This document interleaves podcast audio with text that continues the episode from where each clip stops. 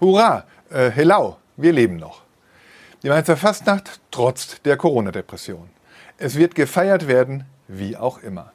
Was für eine wunderbare Botschaft, was für ein herrliches Bekenntnis in Zeiten, in denen sich alles diesem blöden Virus zu ergeben scheint. Und wer hat's eingefädelt? Der Oberbürgermeister. Hinter den Kulissen hat Michael Ebling Telefonschalten organisiert, um die großen Fastnachtsvereine auf eine Linie zu bringen. Auf die Linie, auf keinen Fall darf Fasenacht in Mainz komplett ausfallen. Wir machen möglich, was möglich ist. Eine sympathische Trotzreaktion, in die sich die Vereine haben einbinden lassen. Auch wenn niemand so recht weiß, ob eine solche Ruckaktion in Deutschlands ersten Corona-Winter wirklich Sinn macht. Mag ja sein, dass aus der Not heraus das ein oder andere intime Format kreiert wird, das sich auch später bewähren könnte. Großveranstaltung wird es jedenfalls nicht geben können, solange auch Theater nur vor einem Kleinstpublikum spielen dürfen. Und auf den Charme einer digitalen Fastnacht setzen? Mehr Zuschauer als auf Facebook-Gottesdiensten wären gewiss garantiert, viel mehr aber möglicherweise auch nicht.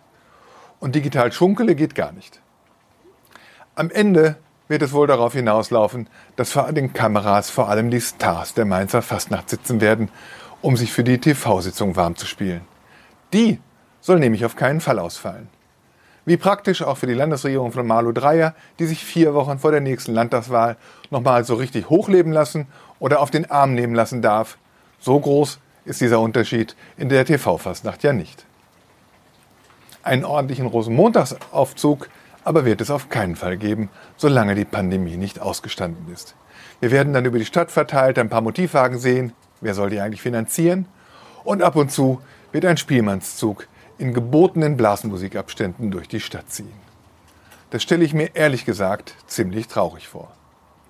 Mein Ratschlag, liebe Fassnachter, nehmt die Backen nicht zu voll und vor allem verhebt euch nicht. Wenn euch wirtschaftlich die Luft ausgeht, wird darunter die Mainzer Fastnacht leiden, wenn es eines Tages wieder richtig losgehen kann.